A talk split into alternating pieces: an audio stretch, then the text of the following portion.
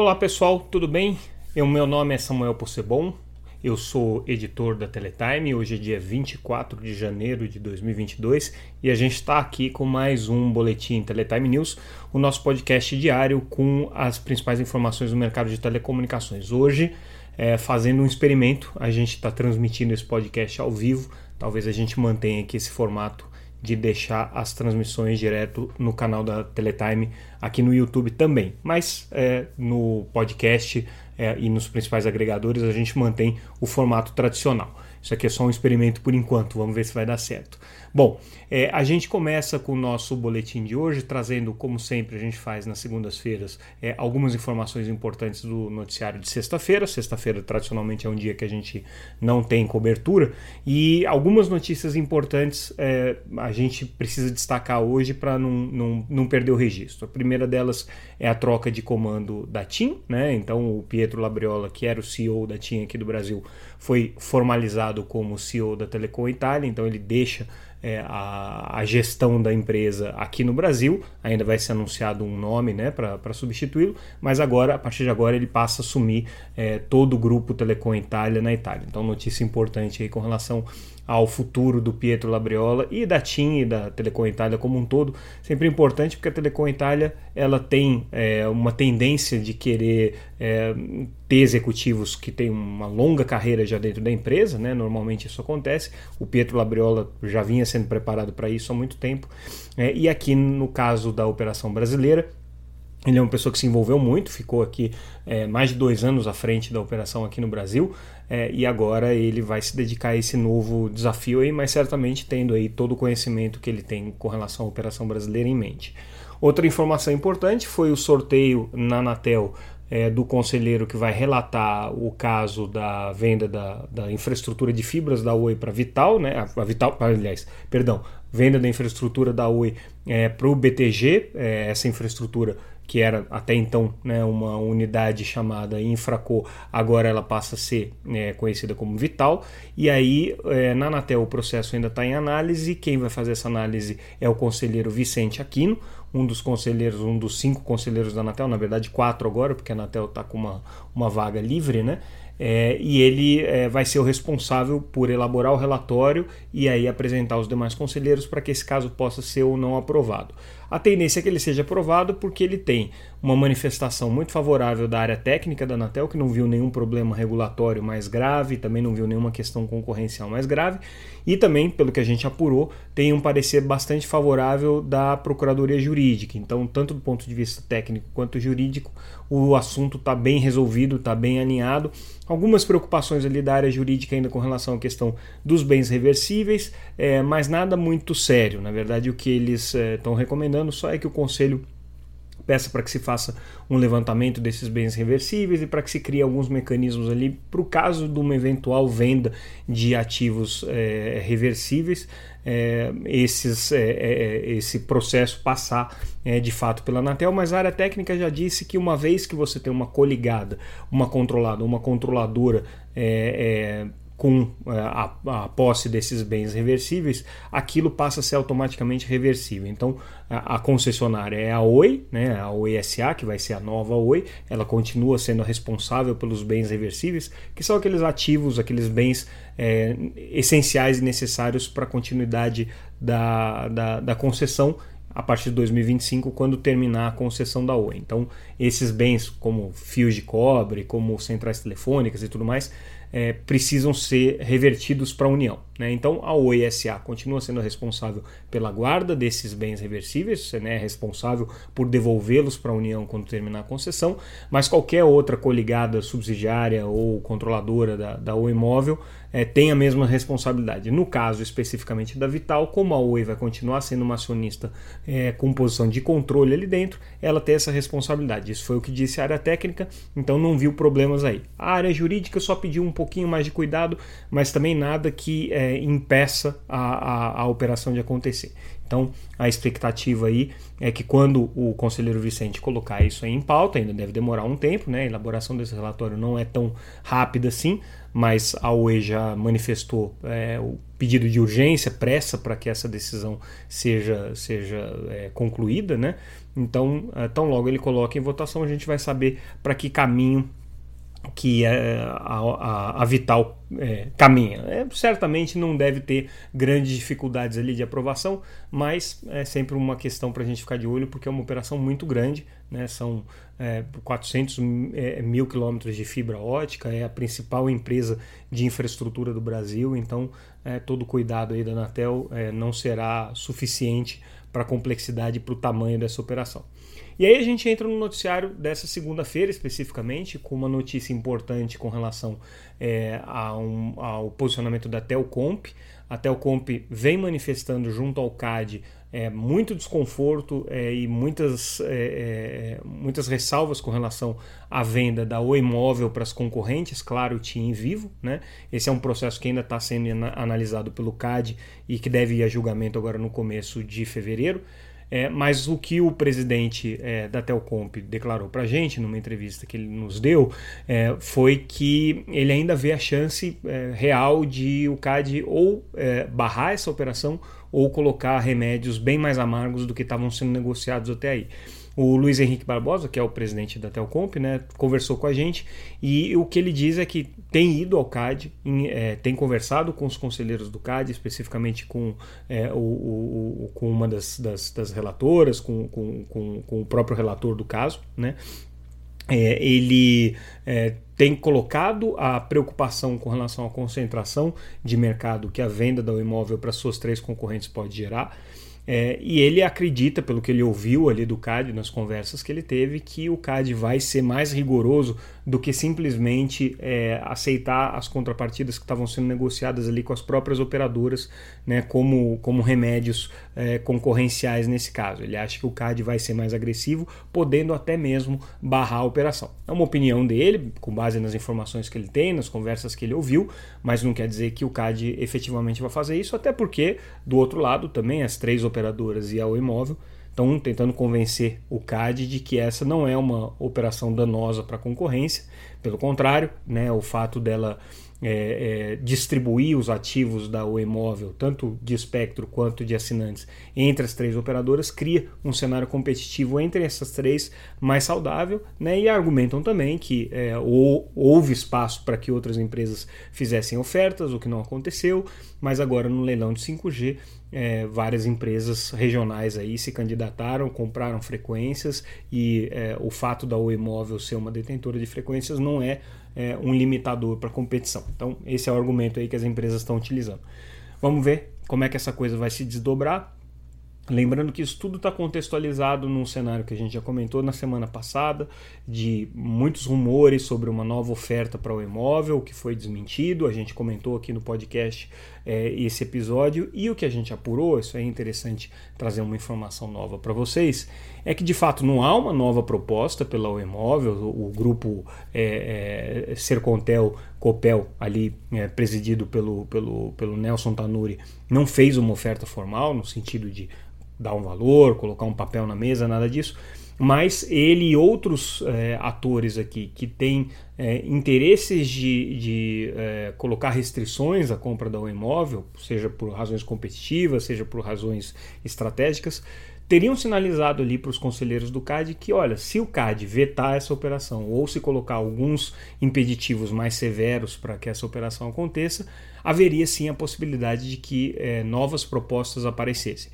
Mas a gente tem que lembrar sempre que a UE é uma empresa que está em processo de recuperação judicial. Qualquer proposta vai ter que passar por uma assembleia de credores, vai ter que passar pelo juízo da recuperação e que existe aí sim uma pressão é, muito grande da UE para que essas é, vendas de ativo aconteçam rapidamente por conta de uma pressão de caixa que a operadora enfrenta. Então, toda essa conversa aqui da Telcomp, toda a conversa no CAD, a própria Anatel com a aprovação da Vital e da da venda da infraestrutura de fibra são casos separados, mas que estão é, dentro do mesmo contexto, né, dessa alienação de ativos da Oi para parte do processo de recuperação. Tudo isso é, são questões aí que estão interrelacionadas e que a gente tem que ficar de olho em conjunto porque uma interfere na outra. Então, isso aqui é o que está acontecendo nesse momento, nessa conversa aqui da, da, da Oemóvel e é, especificamente o posicionamento da Telcomp, que foi uma das empresas que entrou no CAD pedindo é, é, para ser parte desse processo, ela foi aceita como parte, juntamente com a própria Sercontel, juntamente com a ANEL Associação, é, é, o IDEC né, e outras, a Algar e outras entidades aí que participaram ativamente desse processo no CAD. Outra notícia do dia, também meio que é, relacionada a questões concorrenciais, mas aí mais na área de infraestrutura. A IHS comprou 2.100 torres da Torre Sur no Brasil, pagando aí a pequena bagatela de 315 milhões de dólares. É, quem é a IHS? É a sócia da TIM na operação da iSystem, que é a rede neutra que a TIM é, criou a partir da sua infraestrutura de fibra. Ela também é uma operadora de torre já no Brasil há alguns anos, né? uma, uma empresa relevante aí do mercado de torres. É, e aí, com essa operação, ela junta mais essas 2.100 torres né? e vai assim contabilizar por volta de 7 mil torres. Então ela toma aí é, o, o, o, lugar é, da Highline como a segunda maior operadora de torre é, no Brasil. É, a, as aquisições aqui que ela tem feito né, têm sido bastante agressivas, porque ela tem um fundo de investimento por trás com, uma, com um bom poder de caixa, então não só a operação da iSystem, da né, a compra da empresa de fibras da, da TIM, que, em que ela vai ter a TIM como sócia, mas ela tem um poder de controle. Né? É, ela tem agora é, essa expansão do, da, da, das redes, é, das torres de, de, de, de transmissão para celular, né? É, e isso aí marca definitivamente uma posição muito agressiva deles aqui no Brasil. Então é uma operação importante aí no mercado de infraestrutura que a gente está trazendo no nosso boletim de hoje. É, falando um pouco de orçamento agora, orçamento público para políticas públicas, é, hoje o presidente Jair Bolsonaro é, sancionou né, a, a, a, lei orçamentária e o que ele fez é, foi vetar um monte de, de coisa, né? É, foi um, um, um, veto bastante extenso aí de quase 3 bilhões de reais é, em várias áreas é, do orçamento. No que diz respeito especificamente ao nosso setor de telecomunicações, houve um veto ali no orçamento do Ministério das Comunicações de 62,6 milhões, quase tudo é, no programa Conecta Brasil, que é um programa que tem vários, vários, é, várias ações ali de políticas de conectividade. Então, é, esses recursos vão ser contingenciados e provavelmente não devem ser liberados mais esse ano.